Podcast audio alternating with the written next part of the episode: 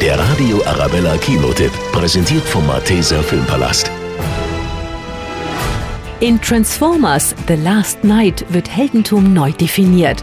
Hollywood-Star Mark Wahlberg kämpft Seite an Seite mit Bumblebee und Neuzugang Anthony Hopkins um das Überleben der Menschheit gegen die Maschinen. Es begann als Legende, eine der größten von allen. Tausend Jahre hielten wir sie verborgen, um die Erde vor dem zu schützen, was auf sie zukommen sollte. Die Menschen und die Transformers sind im Krieg. Nur ein mutiger Erfinder, sein treuer Freund Bumblebee, ein weiser englischer Lord und eine schöne Professorin können die Welt jetzt noch retten. Optimus Prime, du hast deine Heimat zerstört. Suchst du Wiedergutmachung?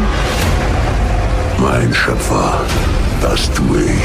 Blockbuster-Regisseur Michael Bay begeistert bereits zum fünften Mal mit spektakulären Bildern, epischen Kampfszenen und einer außergewöhnlichen Freundschaft zwischen Mensch und Roboter.